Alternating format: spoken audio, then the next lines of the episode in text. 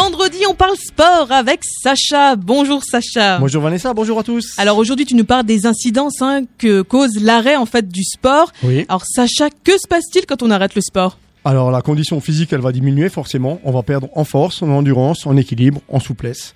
Ce qui se passe aussi, c'est que le métabolisme est ralenti, donc la masse musculaire va diminuer et on a tendance à stocker plus de réserves de graisse. Ensuite, le système immunitaire va s'affaiblir et on peut aussi tomber plus souvent malade également. Enfin, la densité osseuse, elle peut diminuer, donc on fragilise le corps. Alors c'est quelles, quelles sont les conséquences de tout cela? Bah déjà, le moral il va baisser, la santé sera moins bonne et un cercle vicieux va s'installer.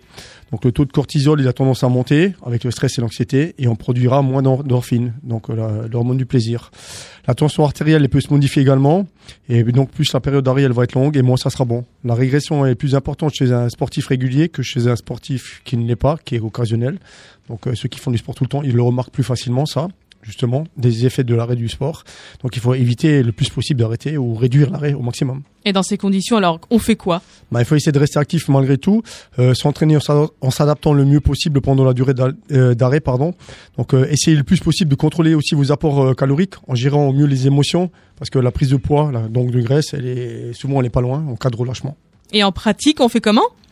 Alors, on, essa- on essaie de s'oxygéner le plus possible. Hein, euh, tout dépendra bien sûr du temps et de vos capacités. Tout dépend de ce qu'on a, qu'on. Pourquoi on est, pourquoi on est blessé, pourquoi on arrête le sport en fait. Donc, si on est blessé à un membre, ben, le reste du, corps fonctionne très bien. Donc, on va pas tout arrêter parce qu'on a mal un bras ou qu'on a un bras cassé ou une jambe cassée. On peut quand même faire du sport. Tout dépend quoi, bien, bien sûr. Il faut donc euh, solliciter euh, le corps le plus possible pour guérir le plus rapidement possible. C'est ça l'idée. Donc travailler les muscles le plus possible, de préférence en les associant. Donc faire des mouvements euh, sous forme de circuit ou de hit et pas un, un muscle après l'autre. Essayer des nouvelles activités. Et la plupart du temps, la natation, le vélo, la marche, tout ça c'est possible la plupart du temps. Euh, L'électrostimulation c'est pas mal aussi parce que ça permet d'entretenir les muscles.